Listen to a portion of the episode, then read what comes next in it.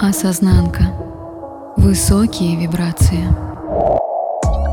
С вами пятый выпуск третьего сезона на канале Осознанка. И в эфире я, Наташа. Радость ваша. Я профессиональный астролог и продажник, коуч и акашист. Так называются люди, кто читает хроники Акаши. Веду прогноз на радио, меня печатает «Комсомольская правда». Теперь, когда вам ясно, с кем вы имеете дело, я хочу поговорить с вами про бабу коня и вашу внутреннюю женщину. Лошадь сдохла слезь. А тут наоборот, что делать, если сдохла ваша внутренняя женщина?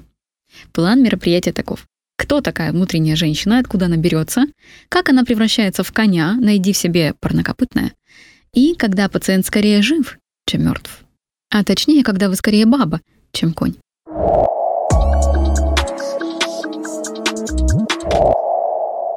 До всех этих ваших инстаграмов мы уже видели женщин, которые открывают зубами пиво, сморкаются на асфальт, матерятся как портовые грузчики. Видели мы и женщин, которые работают 24 на 7, тащат на себе семью, мужа, детей, родителей, решают все изо всех, занимаются воспитанием свекровкиного ребенка чаще, чем своего собственного. Кто-то таких женщин видит даже в зеркале. Страшно, очень страшно. Мы не знаем, что это такое. Если бы мы знали, что это такое, мы не знаем, что это такое.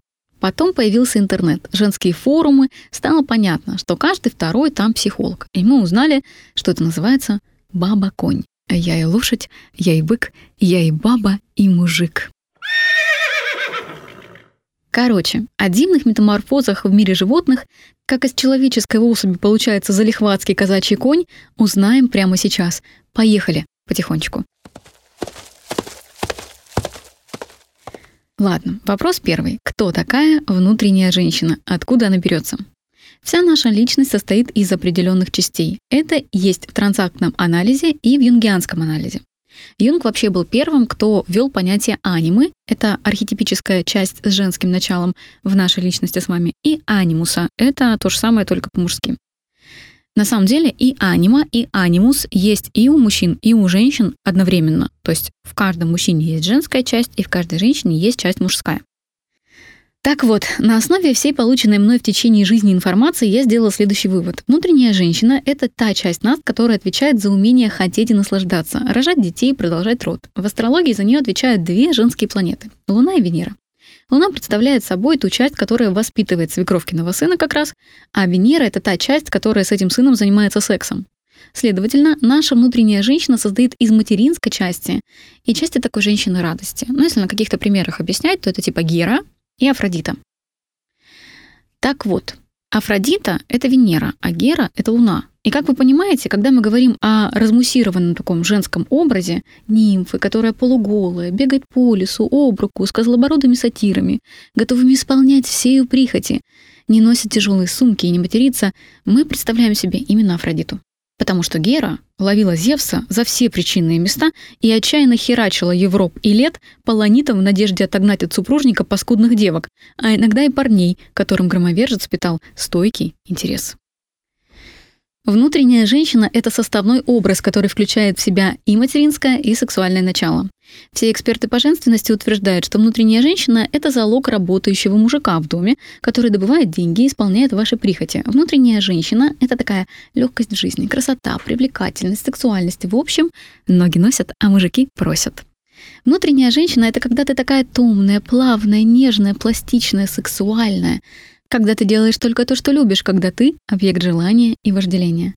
И даже материшься ты так, что прохожие столбенеют и падают, падают, и сами собой в штабеля укладываются. Каждая маленькая девочка, когда рождается на свет, идеально кокетничает, красуется, целуется, обнимается, любит прихорашиваться, а потом что-то случается, и внутренняя часть девочки не вырастает в женщину, а может все таки вырастает, а может все таки где-то в нас, внутри. Она есть. Ну, вопрос второй. Как она превращается в коня? Или найди в себе парнокопытное. Итак, кобылки вы мои необъезженные, продолжим. Внутренняя женщина не умирает и никуда не уходит. Дело обстоит так. Появляется внутренняя девочка, девочка растет и становится женщиной, проходя в том числе стадию девочки-подростка, когда грудь уже выросла, а понимания, кого к ней прижать, еще нет. На каждом этапе внутренняя часть нас сталкивается с внешним миром. Часть девочки лет до пяти.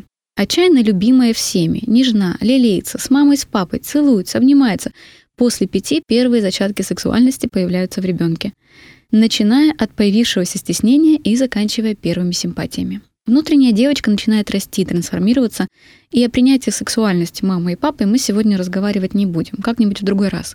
Так вот, эта девочка растет, и вместе с ней вырастает внутренний мужчина, анимус. Он тоже рождается вместе с девочкой. Внутренний мужчина вырастает из внутреннего мальчика, из внутреннего подростка. Он отвечает за решение проблем, защиту, достигаторство и результаты, которых мы достигаем. И вот, когда эти двое не договорились, возникают вопросы.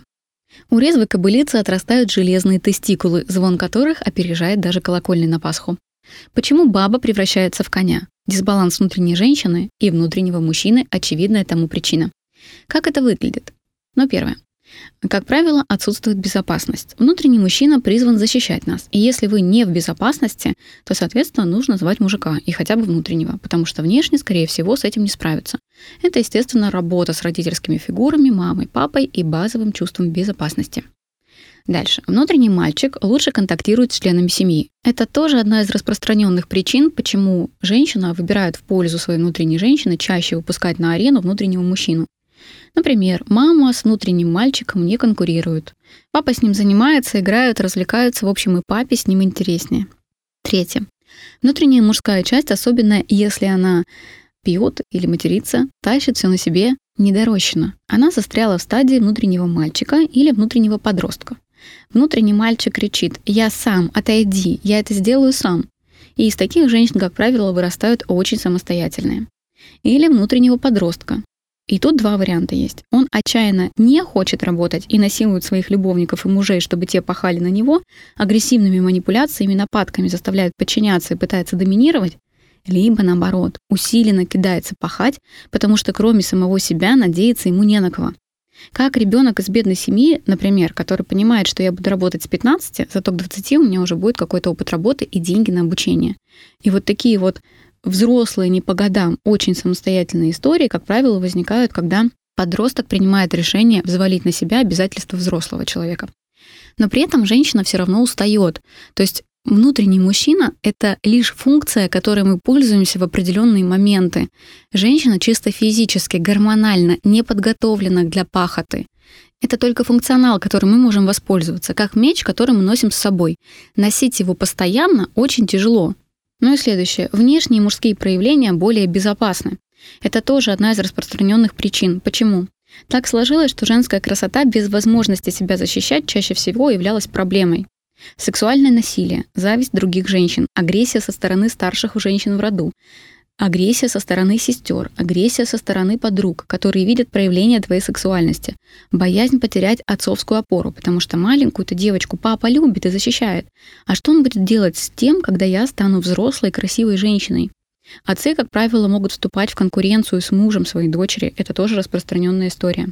Неумение отказывать и неумение говорить «нет» — это еще одна причина, потому что многие женщины боятся мужского внимания и боятся быть красивой, сексуальной, привлекательной и слабой, потому что они просто не умеют говорить «нет» мужчинам. Условно, он ко мне пристанет, а я ему что, дать должна, а я вроде как замужем. А если я дать не могу, значит, еще. Зачем это все было? И вот чтобы не провоцировать эти истории и не ставить себя в такое положение, очень часто женщины отказываются от внешней привлекательности. Опасность от мужчин буквально вшита в родовые сценарии.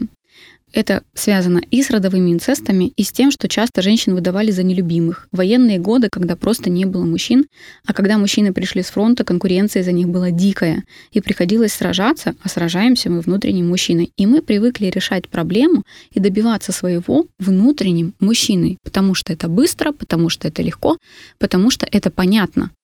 И нас не учили пользоваться своей внутренней женщиной в этих ситуациях, потому что, ну, кто нас учил, э, come on, да, там, конкурировать по-женски, я вас умоляю. Но самое, наверное, страшное не это, а то, что женщина приспосабливается ко всей этой истории, и ей так становится гораздо удобнее, чем в своей истинной природе. Когда пациент скорее жив, чем мертв, что же делать? Если нет выхода, или он есть? Ну, давайте разберемся. Во-первых, внутренняя женщина есть у всех, да? Во-вторых, обеспечивать себе внутреннюю опору нужно и уметь формировать базовое ощущение безопасности, чтобы внутренний мужчина не рвался постоянно в бой. Третье. Нужно доращивать внутреннего мужчину, учить его делегировать, управлять, а не всегда сражаться и не всегда брать силой. Четвертое. Учиться выходить на контакт с миром через женскую часть. Пятое. Видеть и трансформировать родовые сценарии в отношениях с мужчинами. Шестое. Искать внешние подтверждения, что быть женщиной безопасно. Быть красивой и нежной безопасно. Проверять это личным опытом – это обязательно.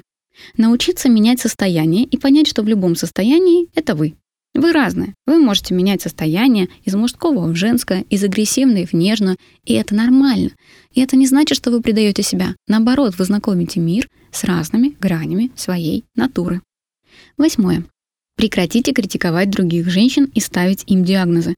Прекратите понужать и обвинять других женщин в силе или в слабости, да в чем угодно. Ведь у большинства рыльца не то что в пушку, а в меху. Но в чужом глазу и соринка видна, а в своем мы и бревна не замечаем. Девятое. Не все то, что налакировано, надушено, накрашено, уложено, наряжено, красиво извивается, жеманничает, котлетничает, кокетничает — это женщина. Иногда это Филипп Киркоров. Так что стереотипные истории оставьте. Есть десятки разных вариантов проявления женственности и постарайтесь найти свой. Ну, надеюсь, было полезно. Пишите комментарии, ставьте лайки, делитесь ссылками на подкаст в соцсетях. Спасибо всем, кто это делает. Челом бью. А здесь ваша Наташа.